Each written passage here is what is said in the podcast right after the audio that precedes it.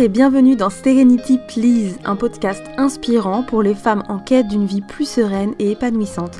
Je suis Elodie Legal, coach sérénité. J'aide les femmes à retrouver du temps pour elles, à déculpabiliser et à créer une vie alignée qui les fait vibrer.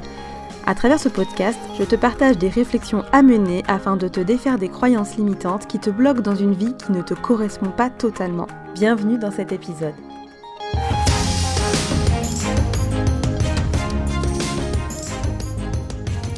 Aujourd'hui, je voulais te parler d'un sujet qui est revenu pas mal quand euh, j'ai demandé ce que vous vouliez que je traite dans les podcasts.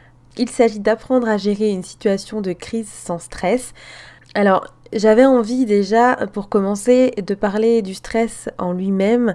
J'ai appris dans ma formation de, coach que le stress n'était pas quelque chose de négatif et qu'on ne pouvait ni s'en passer, ni vivre une vie épanouissante sans. Quand moi j'ai appris que le stress pouvait être bon pour nous, j'avoue que j'étais sceptique.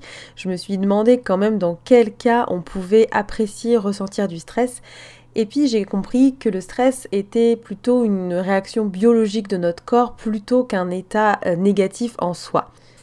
Le stress n'est pas là pour nous limiter, il est là pour nous aider. Après, selon les émotions qu'on associe à ce moment de stress, c'est là qu'il va devenir limitant ou aidant. Le stress est simplement le corps qui se met en état d'alerte avec les sens euh, qui sont décuplés, qui nous permettent en fait d'être réactifs si on associe cet état de stress, qui est un état vif, à quelque chose de positif, à des émotions positives, ce stress va nous aider en fait. Il va nous aider à déployer notre potentiel, il va nous aider à nous dépasser, surpasser des peurs, à vivre une expérience intense. C'est quelque chose de positif. En revanche, si on associe des émotions négatives à notre corps qui est en état d'alerte, c'est là qu'il devient limitant, qui nous paralyse et qui souvent nous mène carrément à l'échec.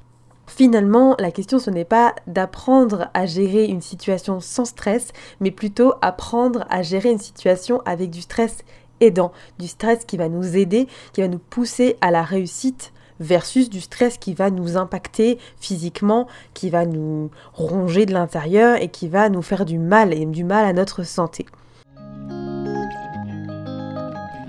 Il y a trois choses que l'on peut mettre en place pour pouvoir mieux gérer ces situations de crise, en tout cas les gérer avec un stress qui va nous aider au lieu de nous paralyser. La première chose, et j'en parlais dans mon précédent podcast, ça va être d'apprendre à mieux prioriser et à prioriser en étant aligné avec ses valeurs. Les bonnes priorités sont la base d'une bonne organisation et c'est ce qui va nous permettre aussi de mieux gérer les situations un peu compliquées. Mieux prioriser est donc une étape qu'il ne faut pas négliger. La deuxième chose, et ça va beaucoup avec, c'est lâcher prise. Apprendre à lâcher prise, à laisser faire des choses sur lesquelles on n'a pas d'emprise ou à laisser faire des choses qui ne sont pas si importantes que ça à contrôler. Si on stresse, c'est notamment parce qu'on n'a pas le contrôle sur la situation. Eh bien, le mieux à faire, c'est de laisser faire et d'apprendre à rebondir et d'apprendre à s'adapter autour de cette situation qui n'est pas contrôlable. Si la situation est contrôlable et qu'elle nous stresse, c'est qu'il y a simplement des choses à mettre en place pour pouvoir optimiser notre façon de nous y prendre.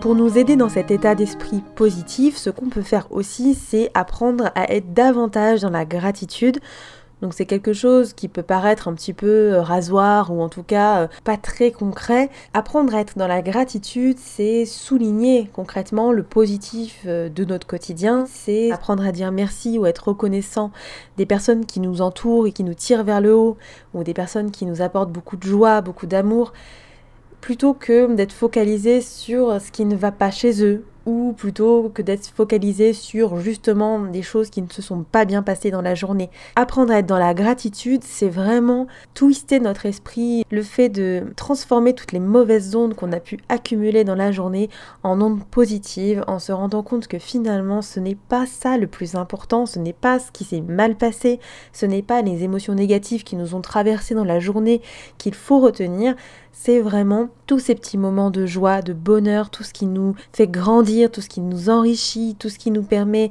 de sortir de notre zone de confort aussi, d'apprendre, et dans tous les domaines on a de quoi être reconnaissant. Et d'ailleurs, si c'est vraiment une pratique qui t'intéresse, si tu as envie de t'y mettre et que tu sais pas trop comment t'y prendre, je t'invite à rejoindre mon challenge gratitude qui dure 29 jours, histoire de bien ancrer l'habitude d'être reconnaissant au quotidien. C'est un challenge thématique, donc en gros chaque jour tu as une nouvelle thématique à travailler. Voilà, ça dure un petit mois et c'est quelque chose qui va vraiment t'aider à formuler le positif, à penser positif et clairement ça va t'aider dans ta vie de tous les jours et notamment à mieux dormir mais pas que. Voilà, je te laisse euh, chercher ça sur mon site ou euh, dans ma bio Instagram.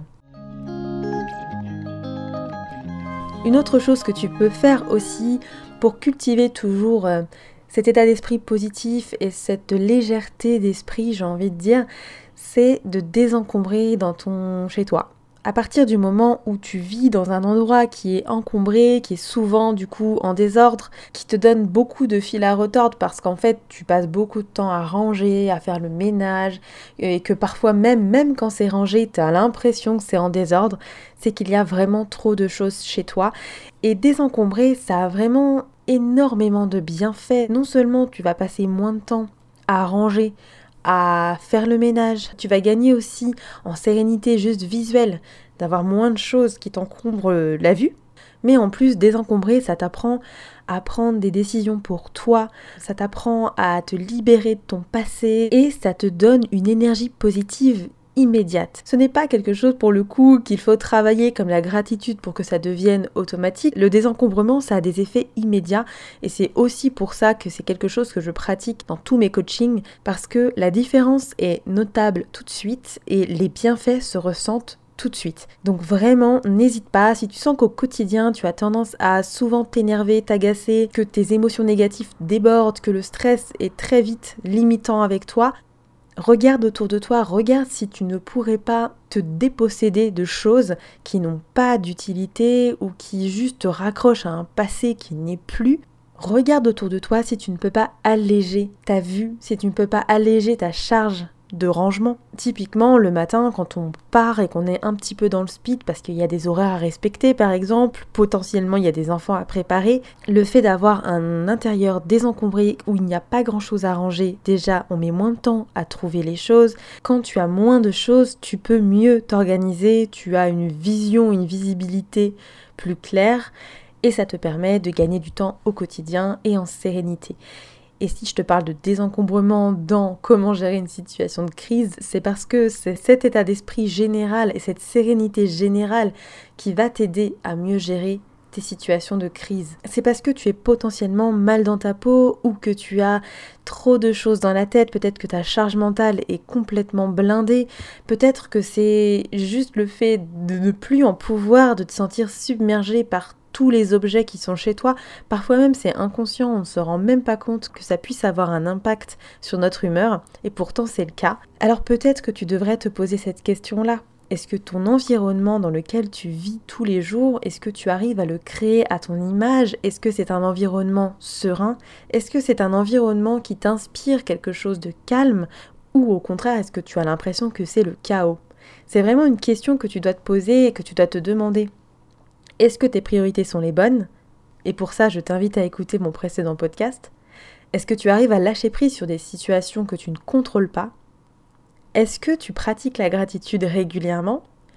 Et est-ce que tu as créé un environnement qui invite au calme? C'est parce que tu évolues dans un environnement qui va inviter au calme et à la sérénité que tu sauras gérer ces situations stressantes et que ce stress, au lieu de se transformer en quelque chose qui va te limiter ou qui va te mettre en colère, ce stress va se transformer en énergie positive qui va te permettre d'être plus efficace. Si tu penses que tu peux améliorer un de ces points, voire les trois points, je t'invite vraiment à commencer à y réfléchir et à te faire un mini plan d'action où tu vas travailler de ton côté ou alors si ça t'intéresse, tu peux rejoindre mon programme de coaching en groupe SOS Serenity. Ce sont vraiment des piliers qu'on aborde dans le programme. Donc n'hésite pas si tu ressens le besoin de faire ça à plusieurs ou si tu as besoin de soutien. Il reste encore quelques places. Voilà, C'est fini pour cet épisode, je te remercie infiniment pour ton écoute. J'espère que ça t'a plu. N'hésite pas à retrouver les grandes étapes de l'épisode dans l'article dédié sur mon site serenity-therapy.fr. Si tu as apprécié cet épisode de Serenity Please, n'hésite pas à le partager autour de toi et à me laisser un commentaire avec autant d'étoiles qu'il est possible de laisser sur ton application de podcast préférée. Cela permettra de le faire connaître et de m'encourager dans la création d'épisodes futurs. A très vite, j'espère, et d'ici là, surtout, prends soin de toi.